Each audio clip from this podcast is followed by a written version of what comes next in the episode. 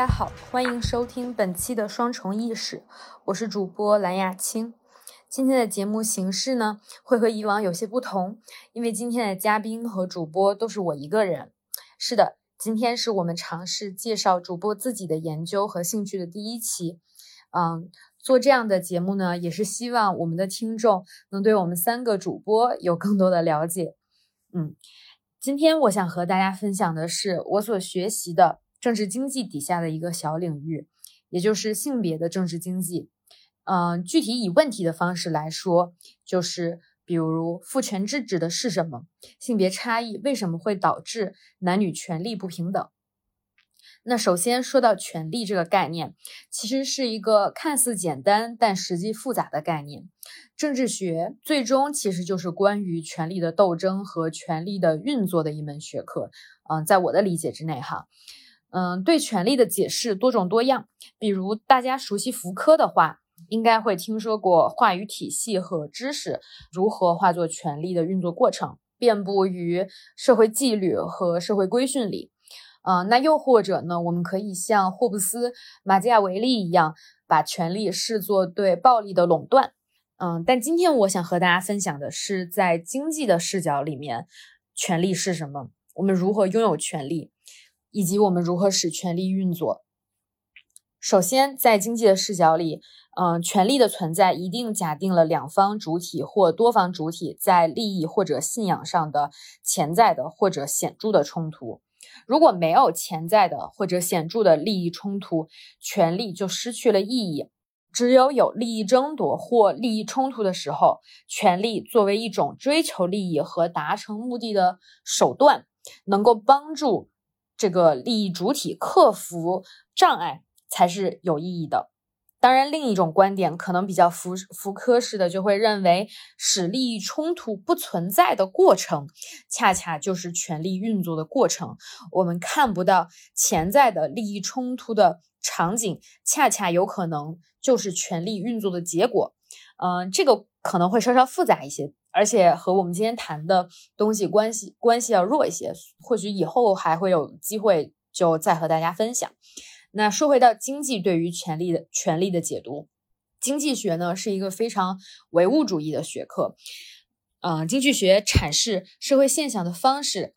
基于物质条件、物质的利用、生产、分配、交易和人追求自己利益最大化的假设，是经济学分析的基石。嗯，所以在经济学的视角里，人际关系都是带有交易性质的。人们从和他人的互动中能够获取对于自己有利的东西，才会保持这段关系。而政治经济认为，谁能更加轻易地抛弃和另一方的交易关系，谁就在这段关系里面更有权利。举个例子，嗯，我和我的导师合作一篇论文。当我们目标一致、想法一致、兴趣一致，导师的权力大小没有什么意义。但当我和导师的想法出现了分歧，或者有可能出现分歧的时候，导师比我的权力更大。由于我作为初入学术界的学生，没有其他更好的条件可以发表论文，而我的导师呢，则完全可以选择放弃我不带我，转去带别的学生，或者他也可以。选择自己单独发表这篇论文。总而言之，我的导师更不需要我，但我更需要我的导师，所以我可能会选择服从我的导师的决定。也因此，在这样的关系里，我的导师权力比我更大。嗯，当然，这是在没有其他束缚的条件的情况下。但如果，比如有额外的规定，我可以根据和导师合作的体验，给我的导师写评价。而我的评价刚好能够决定他的职位级别，又恰巧我的导师正好非常需要一个很好的评价的时候，他就会比我更害怕我们的这段合作关系被破坏，因而他就更有可能愿意倾听我的想法，和我商讨再做出决策。所以在一段交易关系里，谁更需要另一方，谁就处在弱势地位。谁就更容易服从谁另一方。同理，谁能够更加轻易的逃离、游走、移动、离开这一段关系，谁就是更有权利的那一方。不知道通过这个例子有没有跟大家讲清楚？那下面其实 还可以再换一个比较马克思主义的角度，和大家讲讲权利是什么。嗯，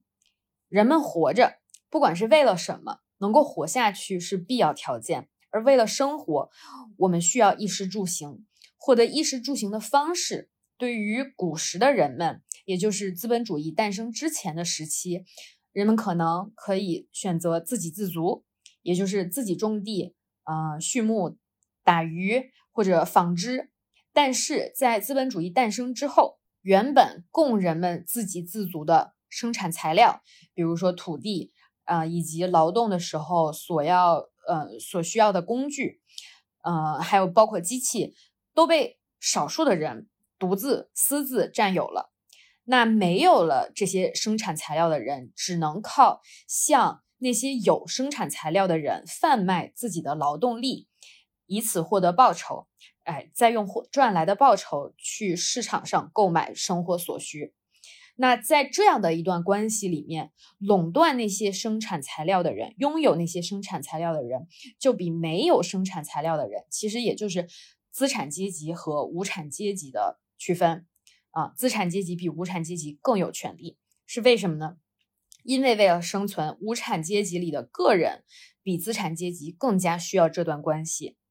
就大白话说，如果你不愿意工作，有别人愿意；你缺工作，你不能维持生计，但是资产阶级不缺愿意为他们打工的人，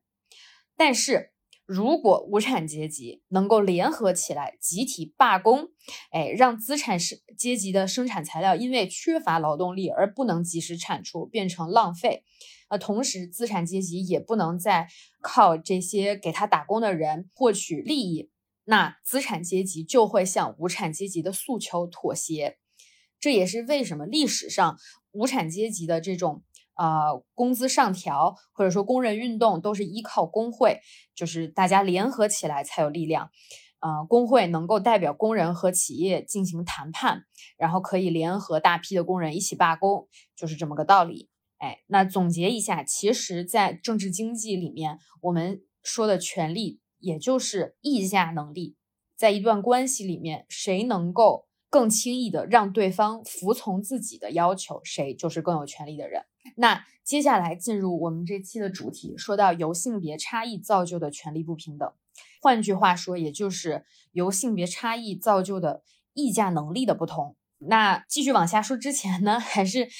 啊不得不继续再给大家介绍一个经济学概念，不知道大家有没有听说过比较优势这个概念？比较优势呢，指的是一个生产者以低于另一个生产者的机会成本生产一种物品的行为。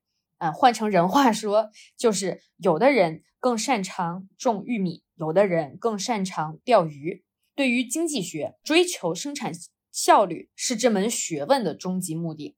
当两个人都需要玉米和鱼的时候，经济学家会认为，应当让这个擅长种玉米的人种玉米，擅长钓鱼的人钓鱼。他们在根据自己的需求和对方进行交换，这样双方的总收益都会大于他们各自种玉米、各自钓鱼。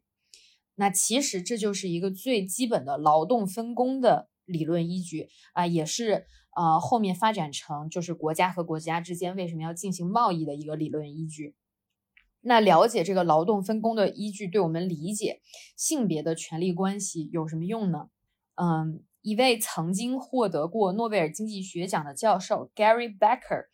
呃，为我们解答了部分疑问。他在这个一九八五年的时候写了一本书，啊，是关于人力资本的。啊，在其中有一篇章节呢，是讲到这个呃家庭的收益问题。当我们以家庭为单位统计收益的时候，家庭里的男女。依据自己更加擅长的技能方向，哎，也就是自己的比较优势，对自己的能力进行投资，并且产出的时候，总体这个家庭的总体收益会是最大的。而男性和女性最大的比较优势差异，取决于家务劳动和育儿的机会成本问题，以及他们所处社会的主要经济生产方式。这是什么意思呢？女性怀胎十月，孩子出生之后可能还要哺乳，啊，还要照顾婴儿的起居，这些工作其实是不能够由男性代替的。而这个时间注定了女性比男性在别的方面发展自己的能力的时间就要少。那另外一方面呢，在农耕社会和重工业社会，劳动者的体力其实是生产效率的主要决定因素，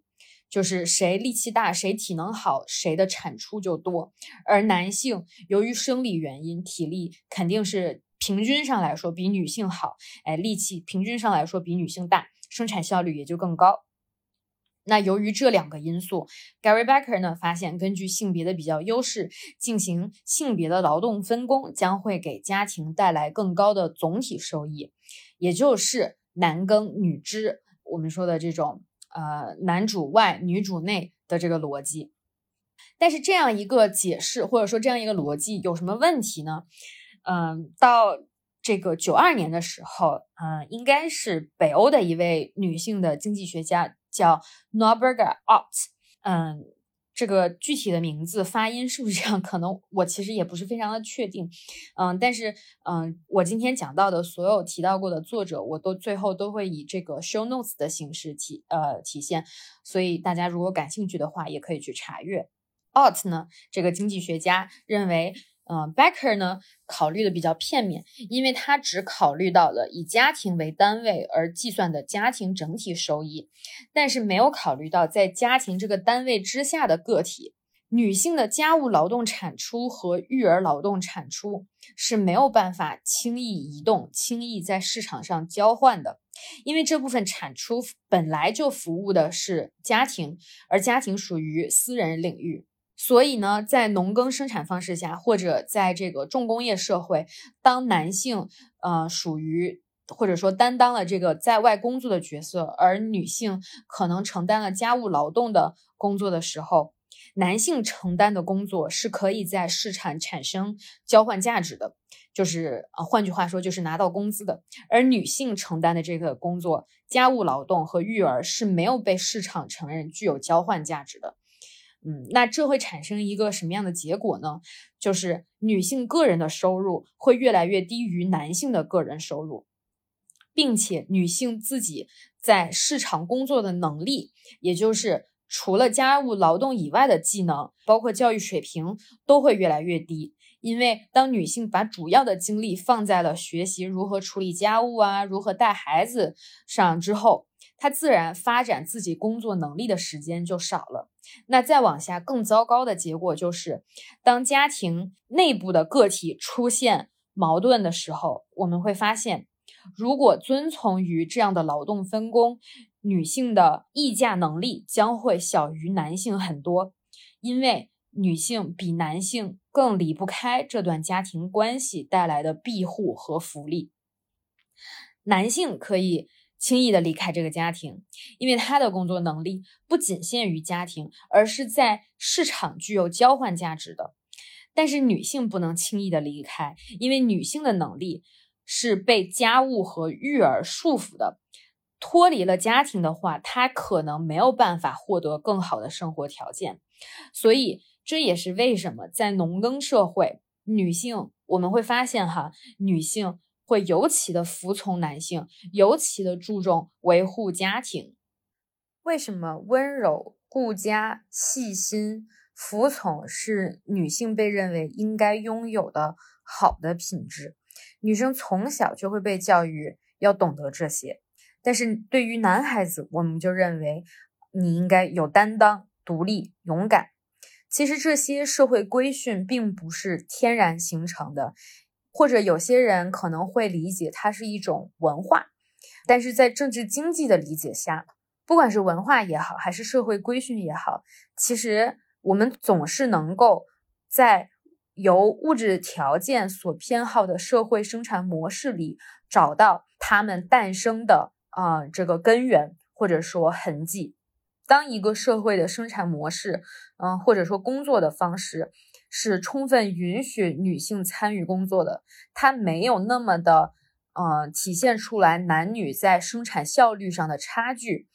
以及它包容男女在市场上的平等竞争的时候，我们一定会看到父母或者社会在教育儿童的时候，就不再会和自己的女儿说：“哎，你不用读那么多书，找个好老公，早点嫁了就可以。”而是会更加鼓励女儿学会独立，去多读一些书，去能够独立工作。那根据刚刚介绍的内容，我们其实可以推导出一个初步的结论，那就是自己的劳动能力。越能够参与市场交换的，越容易在家庭内部出现矛盾时有更高的议价权，地位也就更高。但事实是这样的吗？大家觉得女性在参与劳动市场的时候会不会面临困难？会不会面对比生理男性更具挑战的困难？其实啊，很多国家的多年数据都显示，女性的平均收入一直都低于男性。但这倒不是因为同一份工作上支付给女性的工资少，而是雇佣女性的工作大多都比雇佣男性的工作工资低。那这又是为什么呢？啊，之前提到过的经济学家 Gary Becker，哎，也提出过对于女性在劳动市场面临的雇佣歧视的一个解释。嗯，Becker 的这个解释呢，首先他假设歧视是存在的，那同时也有人是不歧视的，而歧视最终会因为市场竞争而慢慢消失，这是为什么呢？首先，Becker 他假设的歧视体现的方式在于，雇主会给和男性拥有相同生产力的女性更低的工资。而如果是这样的话，有歧视的雇主给女性更低的工资，会导致部分有能力的女性不去申请这份工作。而当雇主发现可以以更低工资聘请到和男性相同能力的女性时，男性的工资就会开始降低。这个道理应该不难理解吧？啊，而当女性劳动力的供给，减少，哎，因为有部分女性因为不满意这份工作，所以她们就不去申请了。那女性劳动力的供给就减少了嘛，这个也会增加女性的工资，哎，所以时间一长，男女的工资就会趋近于平等。但事实是怎样的？事实并没有按照 Becker 提出的这个模型走，市场竞争其实非但没有减少男女工资的。这个不平等反而维持了这个收入不平等的情况，所以在一九九三年，呃，一位叫 Asa Rosen 的经济学家重新提出了一个雇佣歧视的理论模型，来解释为什么男女收入不平等的情况得以持续。首先，Roseanne 也假设歧视存在，但是他认为歧视呢，并不在于女性的工资更低。而在于部分雇主就不会给女性提供部分类型的工作，也就是女性的工作机会总体要少于男性。那同时，Roseanne 关注的不仅仅是雇主的想法，还有求职者的想法。这是什么意思呢？我们想，如果你是一个求职者，当你知道自己获取工作的可能性越高，或者可选的工作越多，你是不是就越不会？在拿到第一个聘请通知的时候就答应这份工作，对吧？理性判断一下，你会选择继续申请薪资更高或者等待条件更好的工作。那同理，反过来，如果你知道自己在劳动市场的优势不大，获取工作的可能性低，哎，不过这倒不是因为你能力低，而是市场给你的选择就少。那你就更倾向于在收到第一份聘请通知的时候就接受这份工作，对吧？那所以这造成了一个什么结果呢？女性由于受到雇主歧视，获取工作的可能性小，所以会更容易接受更低级别的工作，因而他们体现出来的这个总体的工作产出就是比男性要低的。也就是他们的工作能力不如男性。当市场观察到的现实是女性工作产出比男性低的时候，市场会继续判定女性更适合在这种低级的工作岗位工作，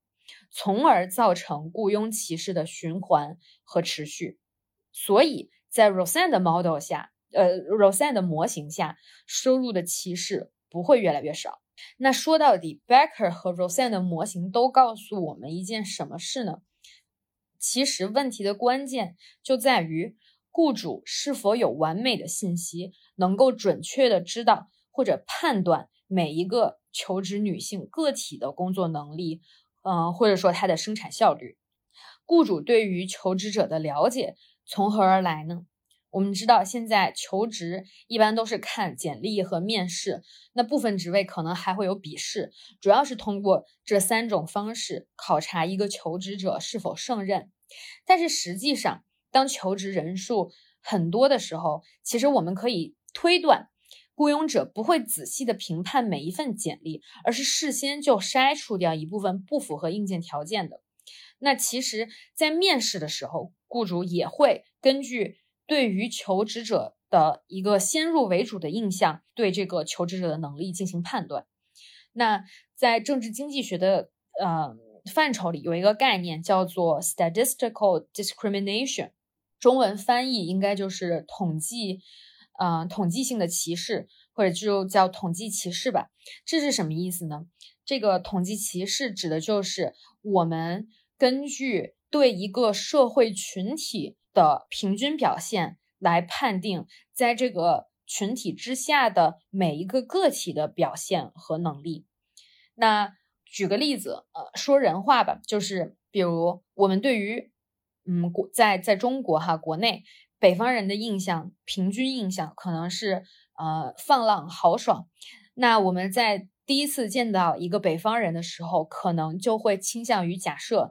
对方是一个放浪豪爽的人。啊，或者对于南方人的平均印象是这种什么温婉细致、呃体贴的，就有可能在见到一个南方人的时候，假设对方是这样的人。那其实就是这种现象呢，在其他的学科或者说其他的场景下，我们经常会用另外一个词来形容它，呃，其实就是刻板印象。那经济学的实证研究显示，对于雇主而言，通过刻板印象获得对一个人的能力、性格这方面的判断，呃，其实是一个合理的行为。呃，经济学的解释对此，呃，经济学对此的解释是，因为这种获取信息的方式比花大量时间做背景调查和能力测试更加节省成本，也就是节约我们获取信息的成本。也就是说，刻板印象其实是一个极其省脑力、省时间、省金钱的获取信息的方式。所以，现实里我们存在大量因为统计歧视啊，或者说刻板印象而造成的雇佣歧视。那女性进入职场面临的困难之一。就包含这种统计歧视，其实不只是女性，任何的少数群体，比如说，呃，什么亚裔啊，或者是非裔啊，在这种欧美国家进行求职的时候，都会，嗯，被人带有先入为主的这种偏见，或者说刻板印象去去被评判。那这种歧视呢，会造成一个什么结果呢？就是首先，它不容易被。个体的努力打破，反而它还容易消灭个体的努力。为什么呢？就是因为在这种环境下，作为一个个体，知道即便我努力了，也还是会被用刻板印象看待。那既然如此，我又何必努力？所以，其实这种统计歧视造成的结果是，被歧视的个体会因为这种不可抗拒的。偏见和歧视，而选择放弃提升自己的能力，或者去展现自己的能力。就像我们之前说的，女性可能会因为知道自己获取好工作的可能性小，而不去争取，那最后可能体现出来她的表现就是一个平均的表现，或者是不如男性的表现。所以，要大规模的克服这种雇佣者天然的这种采用统计歧视方法判断用人的情况。只能是依赖一方面有外界的干预力量，比如说法律的政策规定，雇佣者应当采用什么样的标准雇佣，以及另一方面要依靠女性自身相信自己的能力，而不是臣服于社会规训对于女性的约束，或者说自我对自身进行一个贬损，或者说降低自己对自己的期待值。说完雇佣的问题，最后再说职场上的问题。可能我说到这儿，有些人会猜我要讲女性在职场上受到性骚扰、性侵犯和不公平待遇的事情。确实，这种人神共愤的事我们屡见不鲜。不过呢，对于政治经济学而言，我们其实会认为，女性受到性骚扰、性侵犯，包括在很多时候缺乏话语权，都是源于男女权利不平等的结果。之前其实我也提到了一些，啊，就是我们的文化制度以及太多太多体现男女不平等的方面，其实都是男女权利不平等的结果。而权利不平等，终归是因为古时候，尤其是农耕时代，在男女关系中，女性离不开男性独立生存。实际上，考古性质的人类学家早就发现，游牧民族里。母系氏氏族是更加普遍的，并且男女不平等的情况是更加罕见的。这是因为女性掌握种植的技术，负责了主要的食物来源，家务和育儿可以由家族的人共同承担，而男性多以打猎为主要职责。但是对于生存而言，打猎获得的动物蛋白远远不如女性能够提供的食物营养重要。啊，说到这稍微说的有点远，那说回到我本来想说的这个职场问题，刚刚偏题了一点，也是因为我接下来想讲的职场问题，其实主要不在于性骚扰、性侵犯，而是还是关于收入的问题。啊，我想和大家分享的是一个叫 Claudia Golden 的经济学家在二零一四年发表的一个很重要的发现。或者更准确的说，是对于性别政治经济学而言比较重要的发现。Golden 在他的研究里，将获得了 JD，也就是法学博士的学位，和 MBA，啊，也就是商学硕士学位的男女收入和从事药剂师行业的男女收入进行了对比，然后发现。获得法学博士学位和 MBA 学位学位的女性，都在毕业十五年左右之后发生了收入的大幅下跌，而前期基本是和男性保持一致的。但是女性药剂师的收入却没有发生这种改变。那 Golden 对此做出的解释是。首先，十五年后的时间，主要是因为在这段时间之后，女性开始育儿。啊，当然，可能大家会有些不解，啊，为什么是十五年这么长的时间？其实，对于欧美的部分发达国家而言，因为经济生产模式处在我们所谓的后工业时代，也就是以服务业和知识经济为主，所以是对女性参与工作要更加包容、更加欢迎的。呃，所以我们也基本会发现，在 OECD 国家，男女不平等的情况，不管是收入的体现，还是社会规训、文化的体现，都比一些以重工业和农业生产为主的社会要好很多。那所以，其实，在这些地方，因为女性参与了工作，参与工作的比例非常的高，晚生晚育也是比较正常的。啊，但是关键出来了，生育如果是一件迟早都无法避免的事情，而这件事情也注定女性将比男性做出更多的职业牺牲。我们到底应该如何弥补这种牺牲，或者说尽量减少这种嗯不可避免的情况所带来的对于女性的伤害？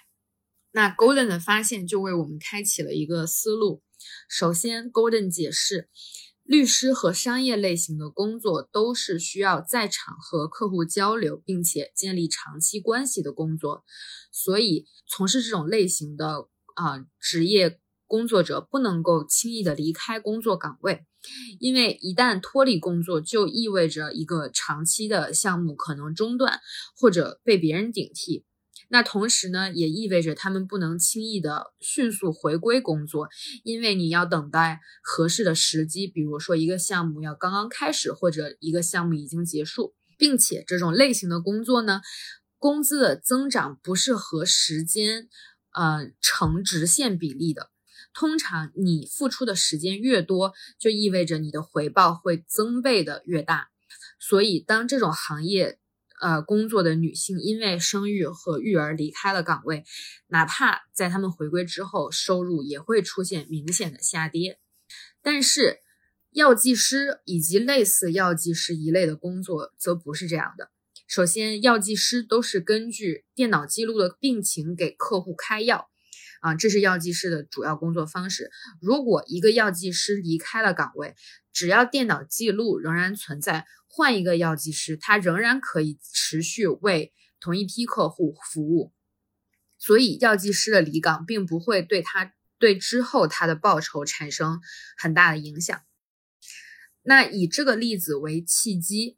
，Golden 发现，在科技和知识领域工作的女性，啊，倾向于拥有更加平等的收入，啊，和男性平等的收入。这也是因为在这种领域，工作产出对于时间和地点的要求是相对灵活的，以及他们付出的时间和回报也是相对更加成直线比例的，就是啊，所谓一分耕耘一分收获。那由此呢，Golden 发现一系列由工作管理性质造成的，而不是由男女的能力不同造成的男女收入不平等。这也给了我们一个。啊，非常重要的启示就是，如果女性能够更多的参与到对工作时间、工作地点要求灵活，以及工作的付出和回报是成直线比例的岗位，就越容易获得和男性相近的收入。或者，如果我们的政策和立法能够将更多的工作，转变成对于时间地点的要求更加灵活，以及在工作上的付出和回报成直线比例的话，我们将能够期盼男女职场的，呃，男女在职场的收入平等得到更大的进步。我刚刚说了这么久，或许有些听众朋友会疑惑，我讲的大部分还是和经济相关，比如工作的类型呀。雇佣呀、收入啊这些问题，好像和政治没什么关系。嗯，其实呢，我刚刚说的很多都离不开政治。政府的政策和法规对于民众而言，其实是最强有力的约束。因为作为有权享用国家服务和庇护的公民，服从国家政策是公民的义务。而政策的制定是一定能够改变一些人的生活现状。包括某些社会群体现在以及未来的生活情况的。那我刚刚说了这么多，其实也算是在给我接下来想要讲的关于政策决定方面的一些铺垫。就根据我之前所讲的，我们知道，由于农耕社会在世界范围内的普及，我们发现父权制和家庭收益相互捆绑。限制了女性独立发展的可能性，同时，即便是进入了职场的女性，也会面临更多在雇佣时受到的歧视，以及工作后因为育儿而收受到的收入不平等的情况。所以在面临这些问题的情况下，如果女性有参与政治决策的权利的话，她们会如何选择呢？嗯，不管是在对民主国家的实证调查研究里，还是在我们根据女性的现状做出的预测和推断里，我们都认为，呃，或者说都发现，女性比男性更希望政府提供更多的福利政策，比如养老、教育、医疗，因为这些会更加减减轻家庭劳务和育儿负担。女性还会希望政府创造更大的公营部门，创造更多需要普遍性技能的工作，而不是以私营企业为主，或者工作技能要么以体力为主，要么以具有针对性的技术为主。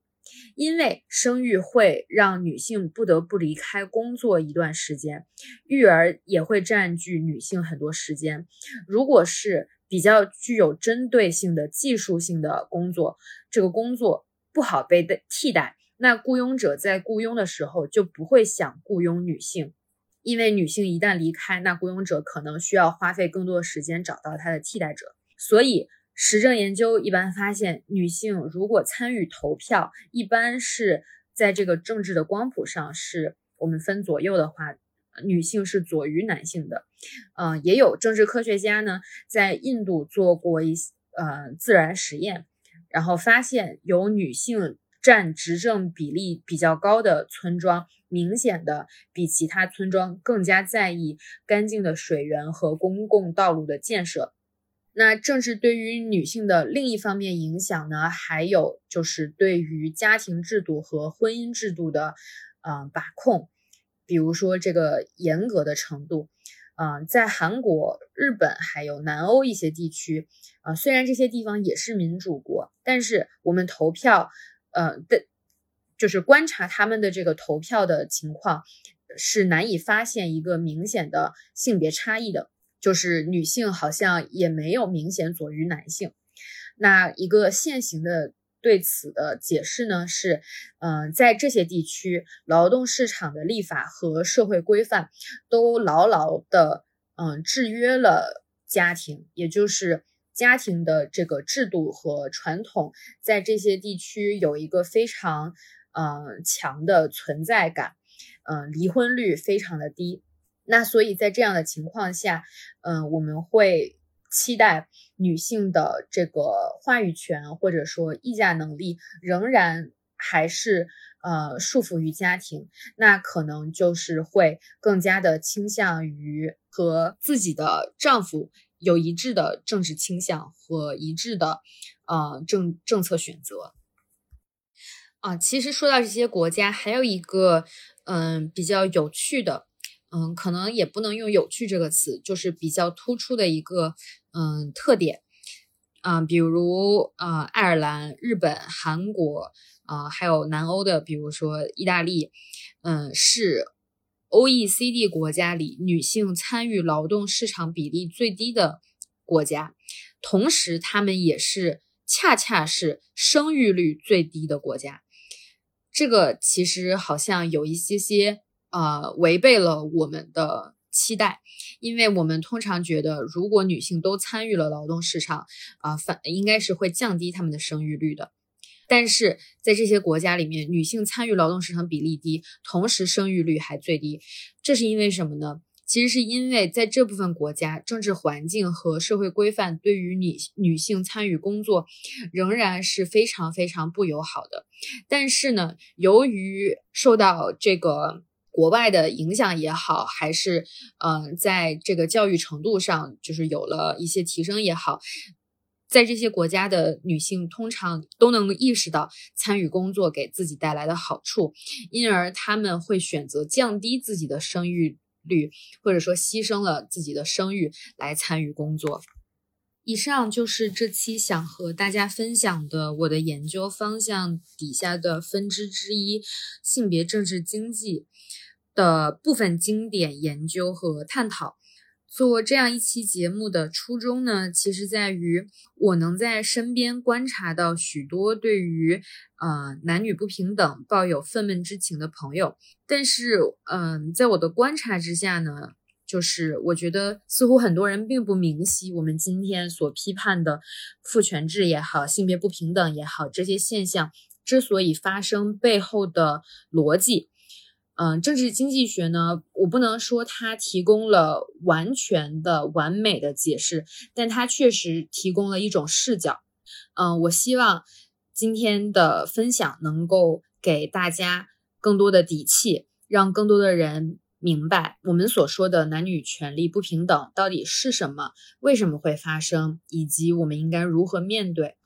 那说了这么多，也不知道这种分享方式能否被大家接受。呃，我的这个小小的尝试是不是成功？毕竟这也是我们第一次尝试这样的